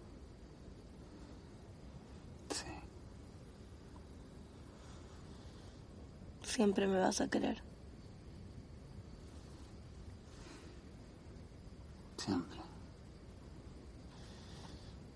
Aunque me ponga vieja y arrugada. Se cogen de la mano mientras continúan tumbados y abrazados.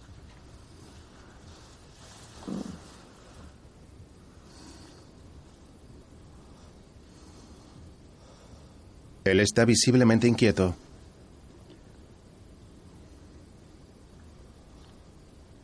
¿Estabas con él por la plata? ¿O te gustaba? La joven abre los ojos con gesto serio y se gira para mirarle.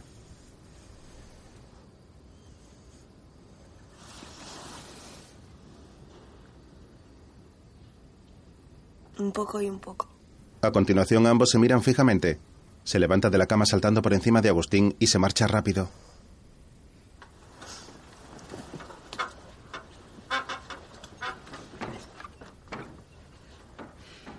Al día siguiente, en una gasolinera, Agustín llena un bidón.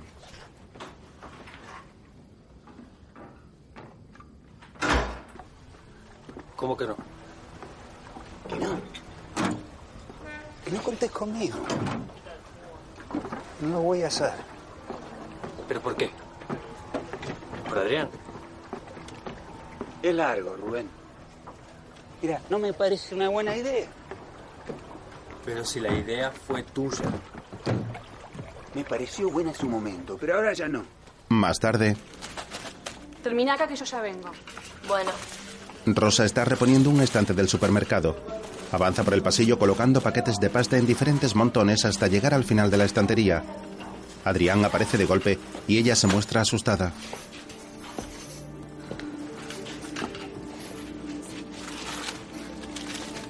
Cuánto tiene los fideos, señorita? ¿Qué marca me recomienda?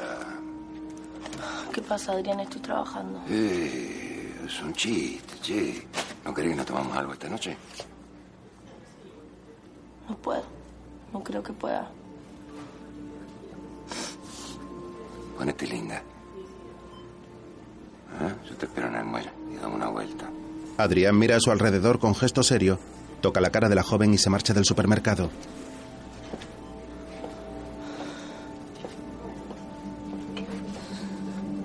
Rosa está cabizbaja y visiblemente nerviosa. Después, el atardecer tiñe de color rojizo el cielo encima del río.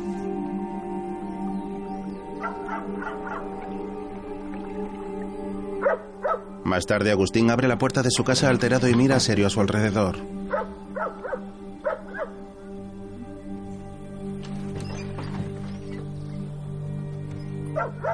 En el suelo hay un pez como los de la lancha de Agustín con un trozo de periódico metido en las tripas.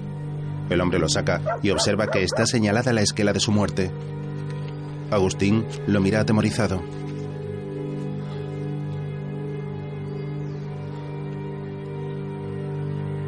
Luego el niño que encontró a Amadeo y un perro están asomados por la puerta del almacén. El hombre llega corriendo hasta allí y el niño se marcha.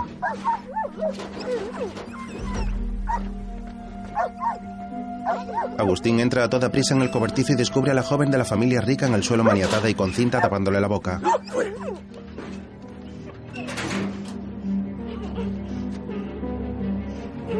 Asustado se acerca a ella, la cual se agita nerviosa intentando soltarse.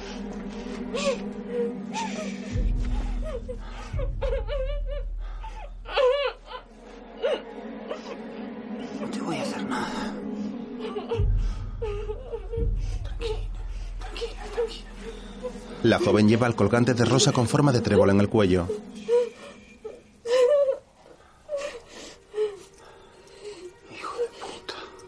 La chica llora desconsolada. Más tarde Agustín está en su barca llenando el depósito de combustible del motor.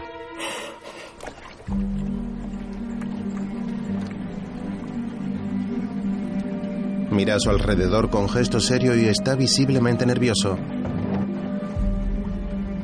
Se pone la parca, suelta el amarre y vuelve a la barca para arrancar el motor. Comienza a navegar por el río.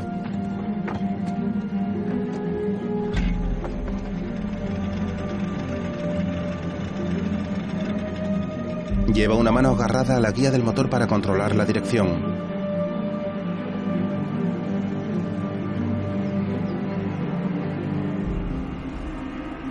Navega por el río mirando hacia atrás con gesto de preocupación.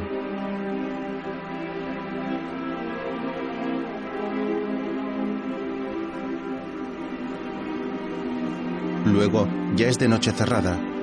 Llega despacio y a remo hasta un embarcadero.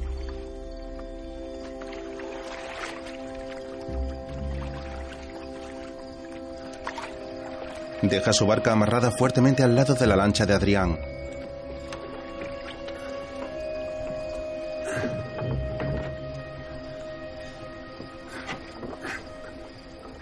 Se baja del barco con un machete en la mano y mira hacia la casa, la cual tiene la luz del porche encendida.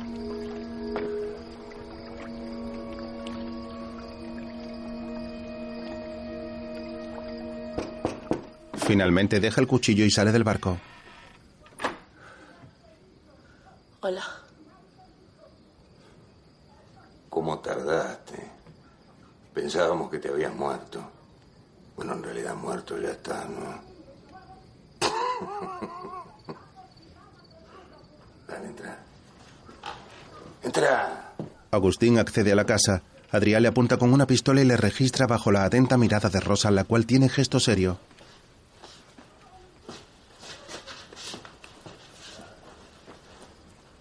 Te perdiste la joda.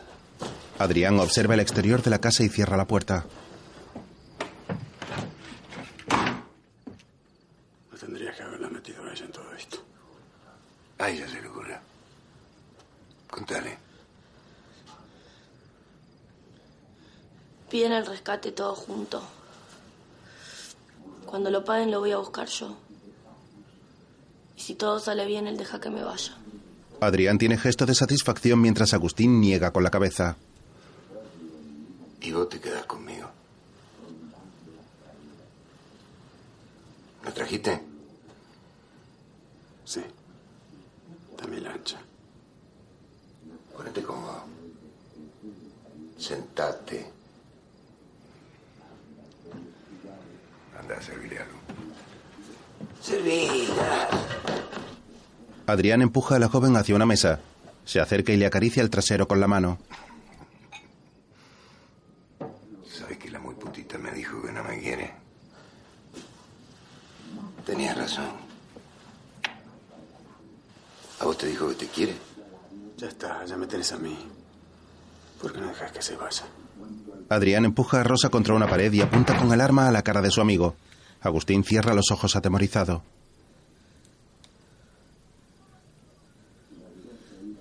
Vos nunca vas a ser como Pedro. Aunque los dos se hayan criado acá. Nunca fuiste ni vas a ser de acá. El hombre se sienta sin dejar de apuntar.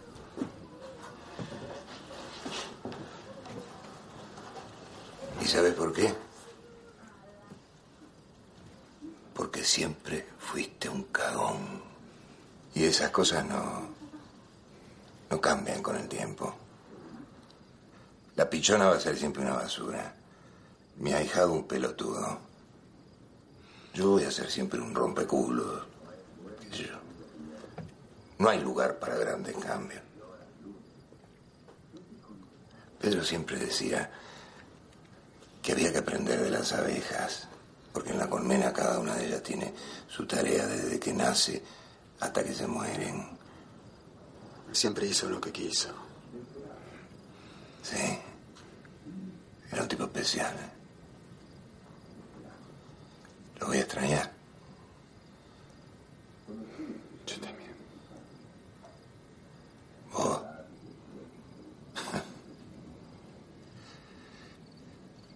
Él siempre me buscaba a mí. Sí. Sentía respeto por mí. Pero sabía ver. Y supo ver en mí algo importante que nadie vio. Nadie es tan importante, Adrián. ¿No? No. Ah. Bueno, vos tampoco.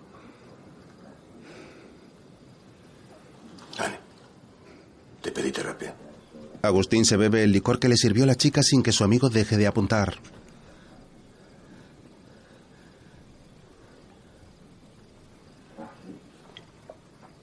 Ambos hombres se levantan y caminan hacia la puerta mientras el gemelo mira a Rosa, la cual está en el suelo con gesto preocupado.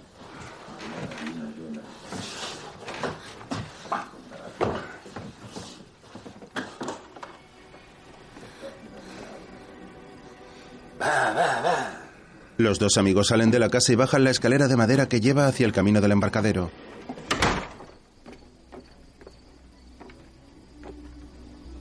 Dale, dale, dale. Movete. Dale. ¿Qué hace? Anda, vigilalo. Rubén se acerca cargando unas maderas mientras su padrino se marcha.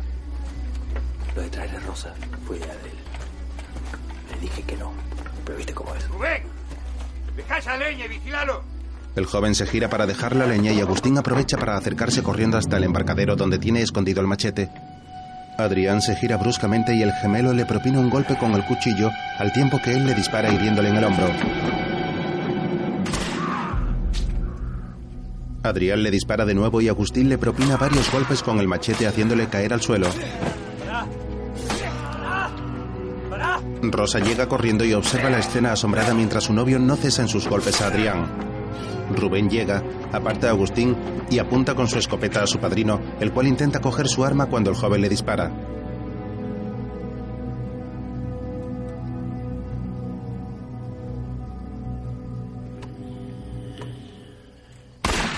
El ahijado se gira rápidamente y apunta a la pareja, los cuales le miran fijamente con gesto serio.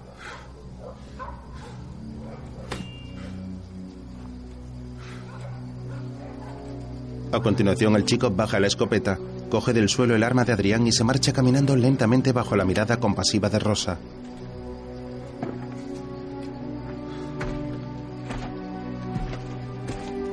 Agustín mira a la joven. Está visiblemente cansado y se desploma encima de ella, la cual mira el cuerpo sin vida de Adrián en el suelo del embarcadero.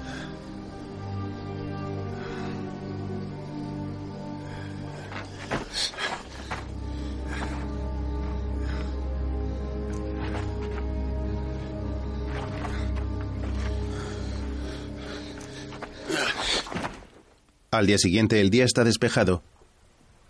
Agustín va tumbado sobre una bolsa de viaje mirando al cielo y tiene gotas de sangre por la cara.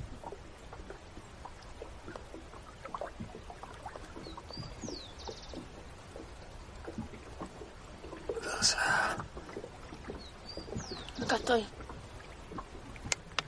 La chica llena una taza con agua de una botella y se agacha para darle al hombre malherido, el cual bebe un sorbo.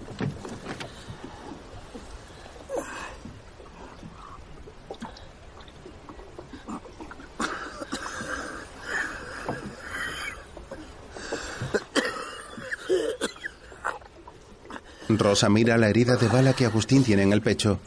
El hombre cierra los ojos con gesto de dolor.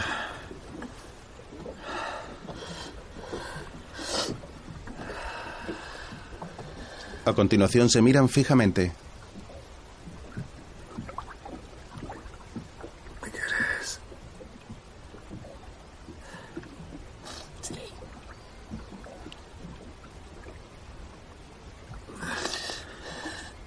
Yo te quiero mucho. ¿Sabes?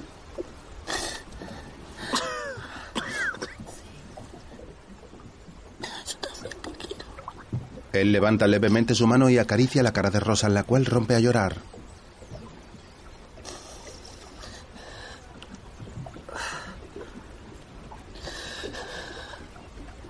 Vas a, vas a querer siempre. La joven le mira sonriente y afirma con la cabeza. Después le da un beso en la frente.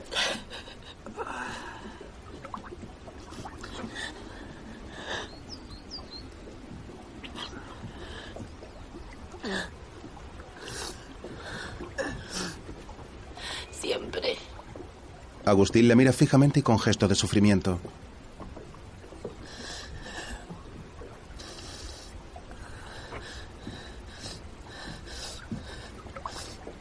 Poco a poco, su cabeza cae de lado hasta fallecer.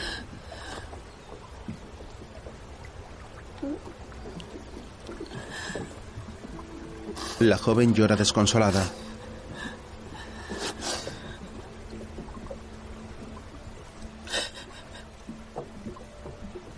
Apoya su cabeza sobre el cuerpo de él.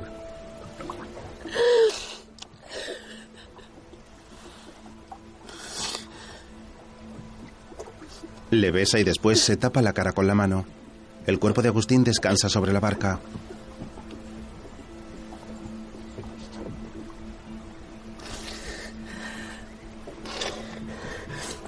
La joven mira a su alrededor y respirando profundamente se pone en pie.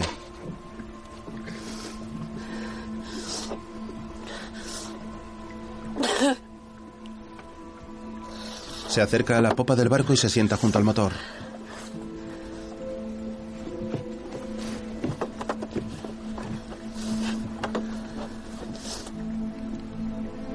Coge unos planos de una mochila y los observa fijamente.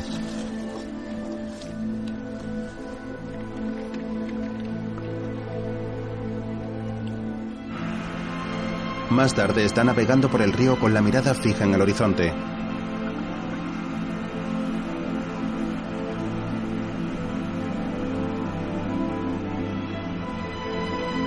El agua del río está turbia y la lancha hace una estela de espuma blanca al pasar.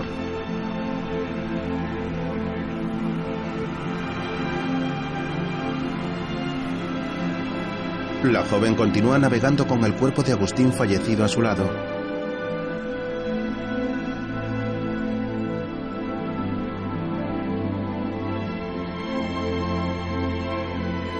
La lancha se aleja por el ancho río de aguas tranquilas.